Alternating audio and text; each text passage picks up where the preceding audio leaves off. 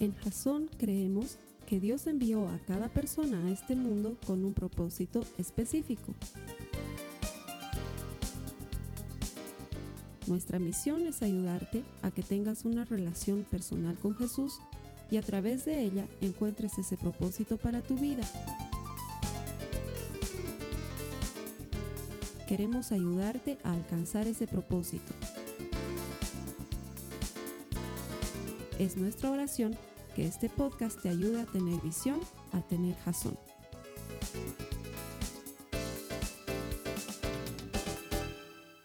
Otra semana más de Persiguiendo Zanahorias, la interminable búsqueda por más.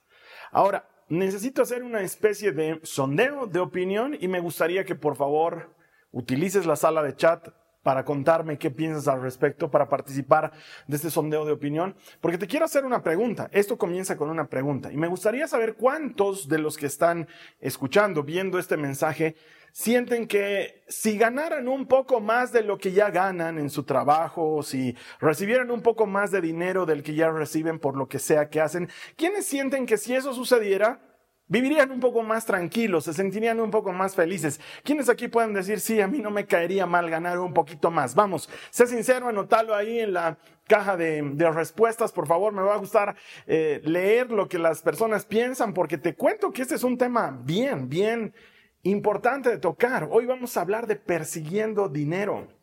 Es un tema bien importante. De hecho, quiero contarte algo que investigó esta empresa que se conoce como la Gallup. ¿Has escuchado hablar de ella? Es una consultora internacional que se dedica a hacer análisis e investigación de las costumbres económicas de todas las personas del planeta y de todas las empresas del planeta. Y sacaron un estudio que me llamó la atención mucho, porque en ese estudio dice que el 70, 75 incluso por ciento, dependiendo de, las regiones del planeta, hasta un 75 por ciento de las personas consideran que serían ricos si ganaran el doble de lo que ganan ahora. El techo de riqueza para la gente está en el doble de lo que ganan ahora. Lo que me llama la atención de este estudio y de esta respuesta de la gente es que tanto el que a criterio tuyo gana poco, como el que a criterio tuyo gana mucho, ambos, siete de cada diez personas, creen que si ganaran el doble de lo que ganan, serían ricos, vivirían como ricos, tendrían un estilo de vida de una persona rica.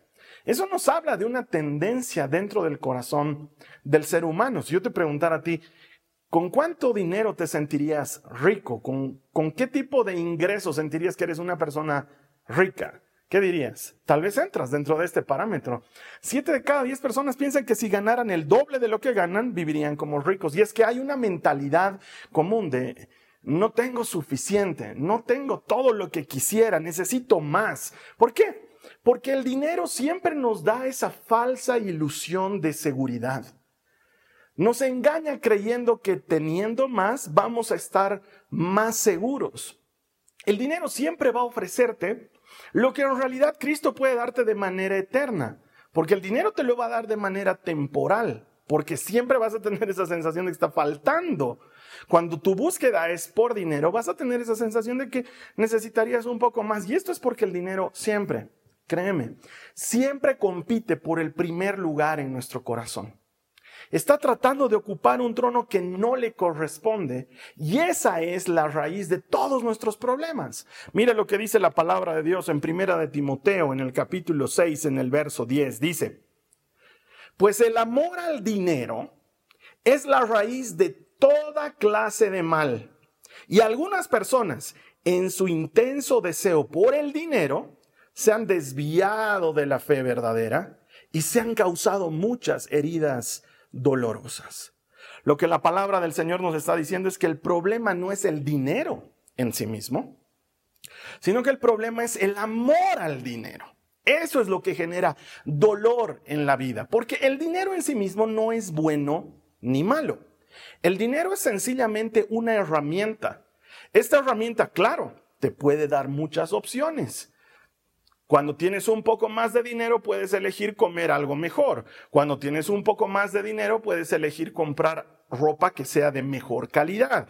Cuando tienes algo más de dinero, puedes elegir un estilo de vida que tú consideres mejor que el que tienes ahora. El dinero nos provee ese tipo de oportunidades y puedo decirte que si el dinero trabaja para ti como siervo, es excelente. Es un gran siervo, es un maravilloso trabajador, pero si se enseñorea de ti y se vuelve tu amo, el dinero es un terrible amo, te sojuzga, te destruye, te aniquila. Cuando el dinero ocupa el primer lugar de tu vida, tú te transformas en esclavo del dinero y te puede llegar a destruir.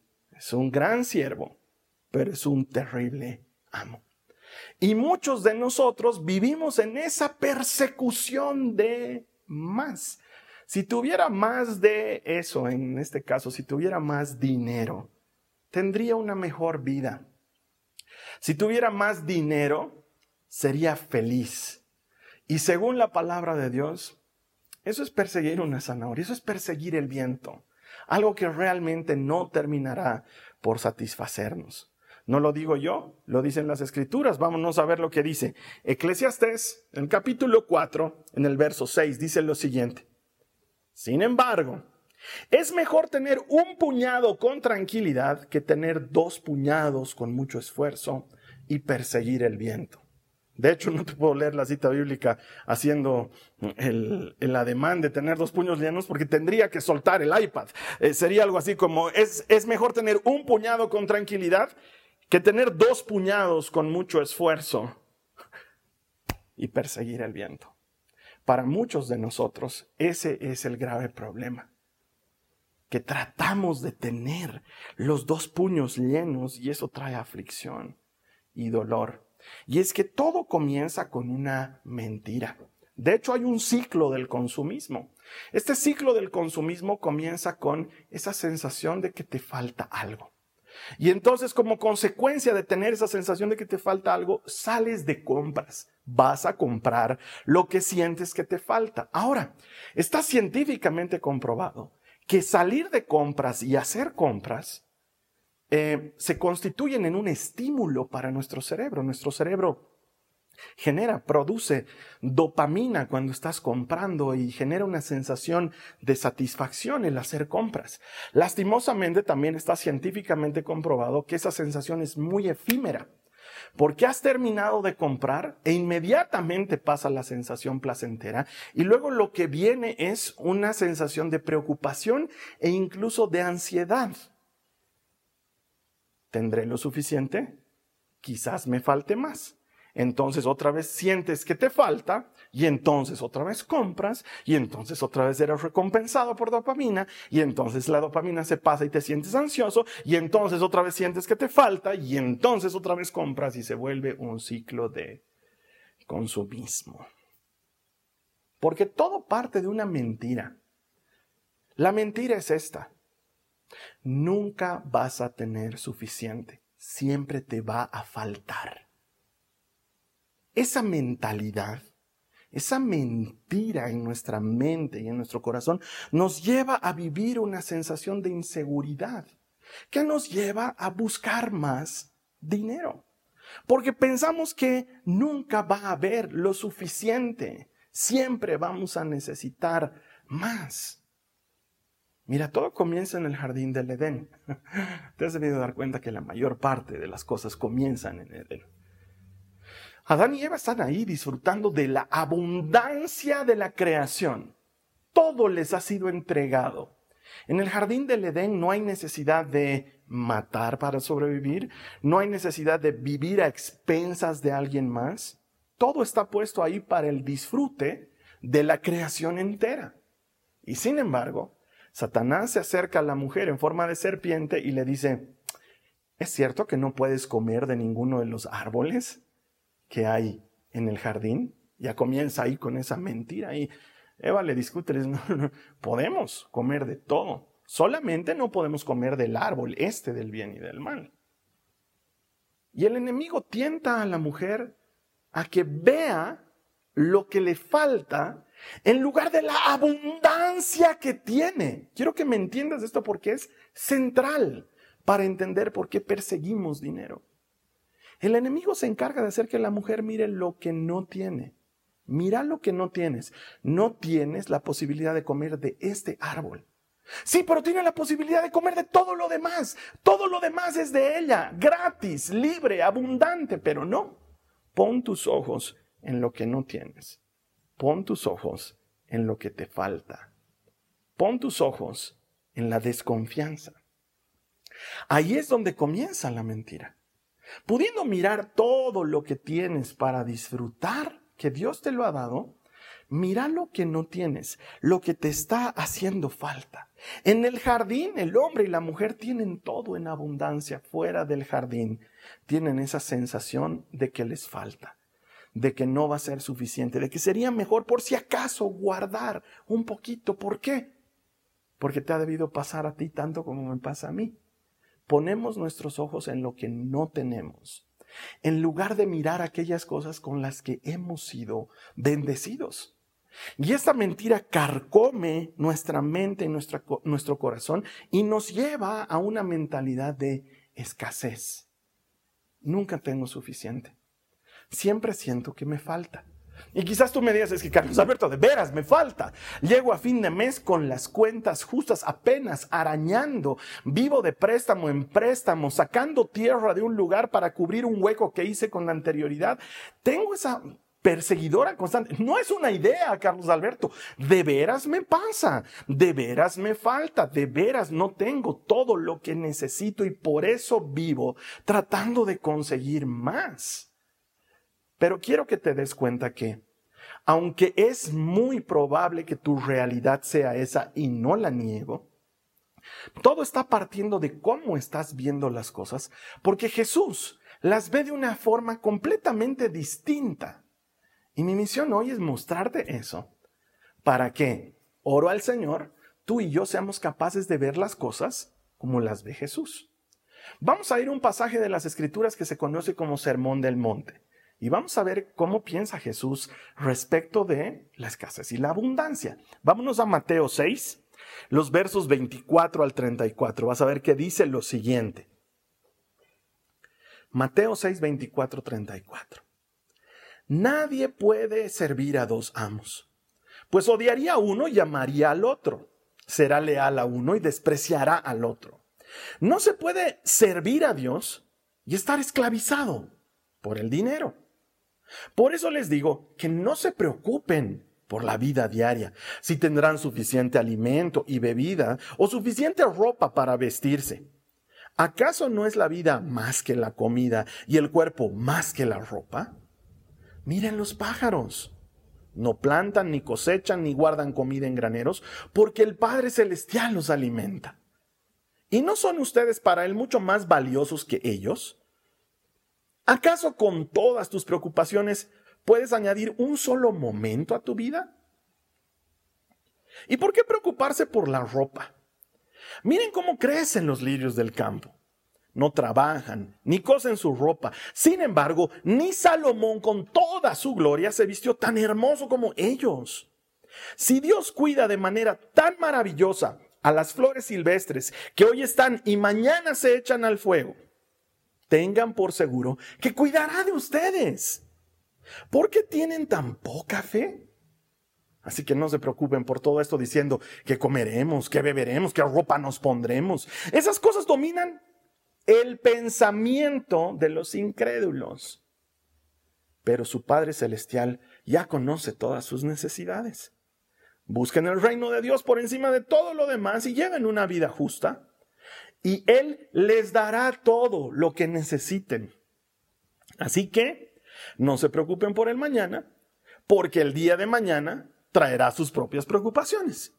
Los problemas del día de hoy son suficientes por hoy. Jesús habla de que así piensan los incrédulos. La mentalidad de escasez es una muestra de desconfianza a la provisión de Dios. Quiero que prestes atención porque Jesús aquí le está predicando a gente pobre. No le está predicando a los adinerados de la época, le está predicando a gente pobre. El mensaje de abundancia que Jesús acaba de exponer, ese mensaje de Dios no te va a faltar, para Dios eres importante, Dios conoce tus necesidades, Él siempre te va a proveer porque vales más que pájaros o que flores. Ese mensaje se lo da a gente pobre que tiene escasez. Jesús mismo vivía esto. En la época de Jesús, el judío promedio era prácticamente un esclavo del imperio romano. Si bien podía moverse con cierta libertad, pagaba excesivos impuestos al imperio, estaban subyugados completamente, prácticamente el 80% de sus ingresos y de su producción se iban en favor del imperio y tenían que vivir con un escaso 20% de lo que producían. La mayor parte de los judíos que vivían en la época de Jesús bajo el imperio romano eran pobres. Es por eso que los odiaban a los publicanos, estos cobradores de impuestos, porque estos cobradores de impuestos eran judíos, pero que trabajaban para Roma, y entonces ellos tenían una posición económica muy distinta al resto del pueblo. Y entonces por esta causa la gente los odiaba, porque trabajaban para Roma y porque producto de su trabajo muchas veces inmoral para Roma, eran muy adinerados. Jesús le está hablando a gente del pueblo, a gente que vive con muy poco, a gente que pasa por situaciones de necesidad y de hambre, y les está diciendo, no se preocupen, Dios es generoso, es abundante, no les va a hacer faltar. ¿Por qué se preocupan? Como los que no creen en Dios. Ah, hay un tema aquí.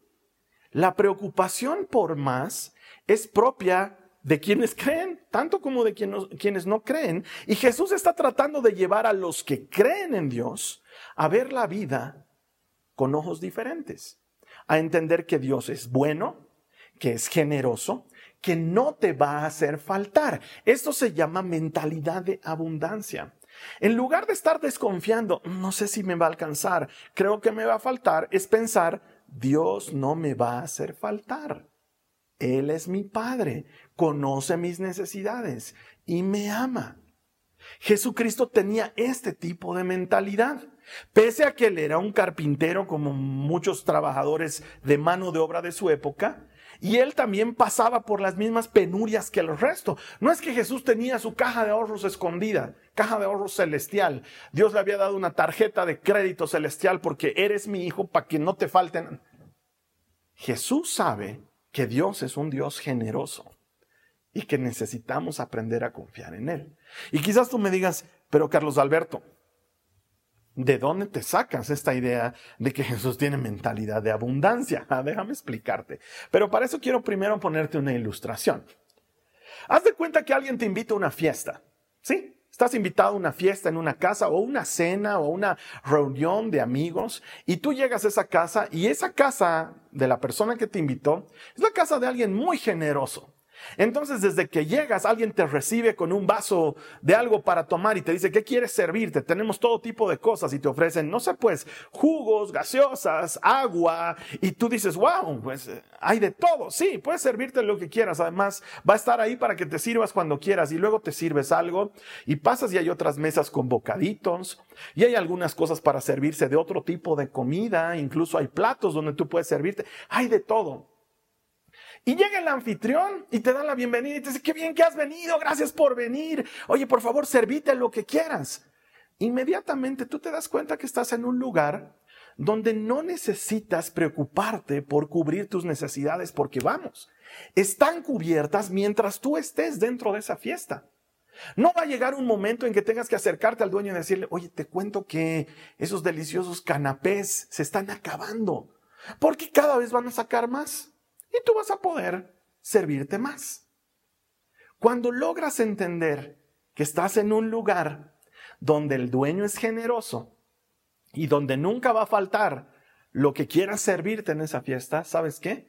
Dejas de pensar en lo que hay para comer, dejas de pensar en lo que hay para beber y te dedicas a disfrutar, a charlar con la gente, a disfrutar la música, a disfrutar el ambiente, a pasar un momento relajado porque ya no estás preocupado por tu subsistencia, ahora estás preocupado por disfrutar la fiesta.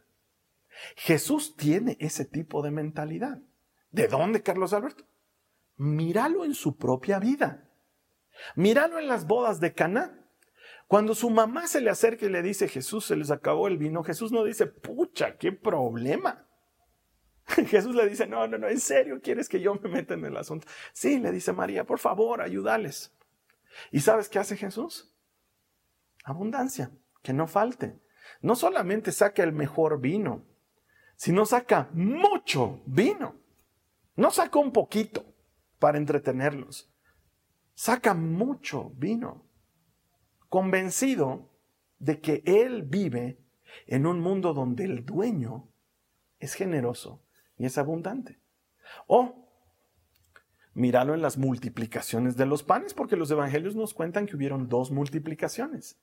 Los discípulos están preocupados, hay mucha gente siguiendo a Jesús, literalmente miles de personas le están siguiendo, está cayendo la noche, no va a haber lugar donde puedan encontrar primero un refugio, un lugar donde pasar la noche, segundo, ¿dónde van a conseguir alimento? Los discípulos se le acercan a Jesús, le dicen, Señor, mandalos, despachalos, que vayan a las aldeas vecinas, que compren algo para comer, porque es mucha gente, ¿dónde van a conseguir? No hay suficiente mentalidad de escasez va a faltar.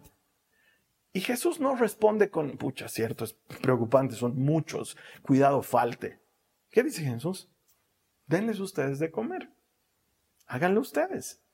Los discípulos dicen, no, ni con todo el salario de un año nos alcanzaría. Eso sería grave. Otro sale y dice, no, no tenemos nada. Este muchachito tiene cinco panes y dos peces, pero ¿qué es esto para tanta gente? Y Jesús los hace sentar en grupos de 50 y de 100. Y le da gracias al Padre, ¿por qué? Porque es generoso y porque en el reino todo abunda. Y luego reparte la comida. Y todos comen hasta quedar satisfechos. Todos comen hasta quedar satisfechos. Y quizás me digas tú, es que es un milagro. Claro, de eso se trata. Cuando entras en la mecánica del reino, la provisión de Dios es milagrosa. En medio de un mundo en el que el hombre y la mujer sienten que va a faltar, Dios muestra que Él nunca te deja, que Él nunca te abandona. Esa es la manera en la que opera el reino. Mientras que nosotros estamos desesperados tratando de conseguir más, pensando que si tuviéramos un poquito más de dinero, si tuviéramos un poquito más de ingresos, seríamos más felices, estaríamos más seguros, nos sentiríamos más completos. Jesús dice, los que piensan así no creen. Porque el que cree entiende que Dios conoce sus necesidades y que no le hará faltar. Si el problema, mi hermano, mi hermana, no es si hay recursos o si no hay recursos, si alcanza o si no alcanza, si va a faltar o si no va a faltar, el problema es qué piensas tú al respecto. ¿Qué es lo que crees? Porque mientras sigas creyendo que va a faltar, vas a seguir persiguiendo el viento, como dice Eclesiastés. Pero si logras creer que Dios es bueno, que es tu Padre, que Él sabe lo que necesitas, que vales para Él mucho más que los animales o que las plantas, entonces entiendes que Él no te va a dejar que no necesitas angustiarte por lo que falta, que Él siempre va a encontrar la manera de proveer. No lo estoy diciendo de mi buen corazón. Te estoy citando las escrituras. Mira lo que dice Hebreos en el capítulo 13, los versos 5 al 6. Dice, no amen el dinero. Esto es, no estés persiguiendo más, no ames el dinero. Estén contentos con lo que tienen, pues Dios ha dicho nunca te fallaré, jamás te abandonaré. Así que podemos decir con toda confianza, el Señor es quien me ayuda, por tanto, no temeré. ¿Qué me puede hacer un simple mortal? Muchos de nosotros vivimos angustiados, temiendo que nos falte dinero, temiendo que no tengamos para cubrir nuestras obligaciones y por ende comenzamos a perseguirlo más y a vivir angustiados. Y cuando tienes más, sientes que te falta todavía, que no tienes todo lo que quisieras. Siempre va a faltar más. Cuando tu manera de ver la vida es escasa, nunca va a ser suficiente. Siempre vas a estar yendo por más, pero cuando le crees al Señor y a su palabra, cuando crees que Él es un Dios generoso y que siempre va a haber suficiente, entonces tu mente cambia, hace un giro y empiezas a encontrar oportunidades de ser generoso en todas partes y en todo momento. La mentalidad de escasez nos vuelve egoístas y nos lleva a guardar. La mentalidad de abundancia nos vuelve generosos y nos lleva a ayudar y a compartir y a dar y a servir. Si tener el dinero no es el problema, el problema es cómo funciona tu pensamiento. Te quiero contar algo. ¿Has escuchado hablar de Elon Musk? Elon Musk es el segundo hombre más rico de todo el planeta. Es dueño de una empresa que se llama Tesla, que fabrica autos eléctricos. Y entre otras de sus empresas está una que se llama SpaceX, que es la empresa que está poniendo ahora astronautas en el espacio y que está trabajando como empresa privada con la NASA para volver a la Luna y para llegar a Marte y cosas por el estilo. Es el segundo hombre más rico de todo el planeta. Uno diría, cuando eres así de rico, no debes tener problemas económicos. no sabes de lo que estás hablando. Elon Musk tiene serios problemas económicos con la NASA. Están tropezando con dificultades multimillonarias, de juicios multimillonarios, porque en el asunto también está metido otro señor que es multimillonario, se llama Jeff Bezos. Es el hombre más rico del mundo y les está siguiendo una serie de problemas legales a la NASA que derivan en que la NASA le haga problemas legales a Elon Musk, porque sabes que Jeff Bezos también quiere participar de la conquista espacial, porque es un hombre multimillonario. Entonces, si tú tienes esa idea de que cuando tienes mucho dinero no tienes problemas de dinero, no has entendido cómo funciona el dinero. No importa cuánto tengas, si tienes una mentalidad de escasez, así tengas mucho, siempre vas a sentir que necesitas más. Pero si tienes una mentalidad de abundancia, no va a importar lo que tengas mucho o poco, vas a empezar a encontrar oportunidades de ser generoso por donde quiera que vayas. Yo sé lo que me vas a decir. Voy a ser generoso, Carlos Alberto, cuando no me falte, porque entonces realmente voy a poder ser generoso. Y eso, ¿sabes qué? Nunca va a suceder. Porque mientras sigas con la idea de que te falta, nunca vas a llegar a tener todo lo que piensas que te falta y entonces nunca vas a poder ser generoso o generosa. Pero si comienzas desde la mentalidad de Cristo de que no falta porque mi Padre me provee, no falta porque Dios sabe mis necesidades, no falta porque Él vela por mí, soy más importante para Él que los pájaros o las flores. Él conoce mi necesidad, entonces no falta. A partir de eso, soy generoso, porque mi Padre es generoso, yo también puedo ser generoso, porque no me falta. Y empiezas a encontrar oportunidades de bendecir y de ayudar, porque tienes una mentalidad abundante. Cierro con esta escritura que ilustra perfectamente lo que te estoy diciendo. Vámonos a Lucas, en el capítulo 21, los versos 1 al 4. Mientras Jesús estaba en el templo, observó a los ricos que depositaban sus ofrendas en las cajas de ofrendas. Luego pasó una viuda pobre y echó dos monedas muy pequeñas. Les digo la verdad, dijo Jesús, esta viuda pobre ha dado más que todos los demás pues ellos dieron una mínima parte de lo que les sobraba, pero ella, con lo pobre que es, dio todo lo que tenía. Mi hermano, mi hermana, la generosidad es una invitación de Dios a confiar en Él. La cura para dejar de perseguir el dinero es creerle a Dios que Él es abundante, que es generoso y que tú puedes ser tan generoso, que tú puedes ser tan generosa como lo es Él que no necesitas esperar a tener más para ayudar más, sino es al contrario, ayuda más, porque ya tienes, el Señor no va a dejar a quienes son generosos y le creen. Acabamos de escucharlo en un sermón en el monte predicado a gente pobre. La invitación del Señor es a abrirnos a su provisión permanente y a la confianza de que Él no te va a fallar. Amo que Jesús cuando nos enseña a orar en el Padre nuestro, Él le pide a Dios el pan de cada día. Casa perfecto con lo que acaba de decir en Mateo 6, porque Él dice, no te preocupes por mañana. Con lo que hay hoy es suficiente. Señor, dame pan para hoy. No me hagas faltar el pan para hoy y la respuesta de Dios es no, no faltará. Me encanta porque no le pide, Señor, dame la panadería, dame la posibilidad de producir tanto pan de manera que yo esté seguro de que mañana no me va a faltar. No. El tema es que estés seguro de que hoy no te va a faltar, porque con hoy es suficiente. ¿Y sabes qué? Acabamos de leerlo en Hebreos, Él no te dejará y no te abandonará. No hace falta ser rico para ser generoso. Ser generoso te hace vivir como una persona rica. Es completamente distinto. El Señor te está invitando ahora. Después de todo, mi hermano, mi hermana, ¿qué es ser rico? ¿Es tener mucho o es que nada te falte? ¿Qué crees?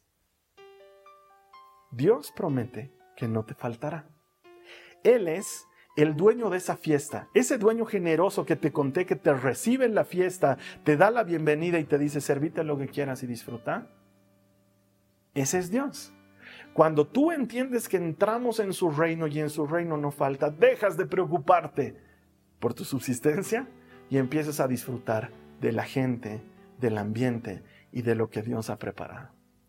Mi oración, mi deseo, a partir de este mensaje, es que independientemente de la situación económica que estés viviendo, entres en esa vida de mentalidad de abundancia, de que no te va a faltar porque Dios te ama, de que no te va a faltar porque Él sabe tus necesidades, de que no te va a faltar porque Él te provee, porque Él ha prometido no te dejaré y no te abandonaré. Me encanta que esta cita comienza diciendo, no ames al dinero, no lo ames. Confía en Dios que Él ha dicho que no te va a faltar que no te va a abandonar. Sé que lo que te estoy proponiendo es muy duro y desafía todas las cosas que vivimos. Porque también sé que terminando este mensaje probablemente tienes cuentas con el banco, probablemente le debes a algún amigo, probablemente no te han pagado de uno o dos meses. Créeme que lo sé, créeme que lo vivo todos los días. Esa, ese vacío de me deben, debo, es, es complicado. Pero también puedo decirte con mucha autoridad, con mucha confianza, Él no te va a dejar, Él no te va a abandonar. Aprende a confiar en ese Dios generoso, en ese Padre bueno que tiene tus necesidades presentes. Me gustaría ayudarte a orar para hacer este cambio. Sé que puede ser difícil, sé que no es inmediato, pero también sé que Dios quiere que lo hagas. Que dejemos de perseguir esa zanahoria que nunca alcanzaremos para entender que con Dios ya tenemos todo lo que necesitamos. Si este es tu deseo, quisiera ayudarte a orar. Cerra tus ojos y ora conmigo ahí donde te encuentres. Vamos a comenzar poniendo nuestros ojos en lo que tenemos en lugar de poner nuestros ojos en lo que nos falta, ¿te parece? Cerra tus ojos. Vamos a darle gracias. Jesús amado, te doy muchas gracias por todo aquello con lo que me has bendecido. Estoy vivo, tengo salud, hoy tengo que comer y hoy tengo con qué vestirme. Eso es más de lo que podría esperar. Gracias por haberme bendecido con eso. Gracias por haberme bendecido con una familia. Gracias por haberme bendecido con gente que me ama. Gracias Señor. Y gracias porque en ti lo tengo todo. Señor, yo oro en este momento por aquellos que están necesitando un trabajo. Si tú necesitas un trabajo, ora conmigo y dile, Señor, te doy gracias. Porque aunque necesito un empleo, también reconozco que mi sustento ha venido y viene de ti y siempre vendrá de ti. Te doy gracias, Señor, porque sé que tú sabes que yo necesito este trabajo. Señor, confío en tu provisión y en tu ayuda. Quiero orar también por quienes están pasando por aprietos económicos. Ora conmigo, dile a Jesús, Señor, te doy gracias. Tú sabes por los aprietos que estoy pasando, pero tú eres mi Padre. Te importo más que las aves o que las flores, Dios.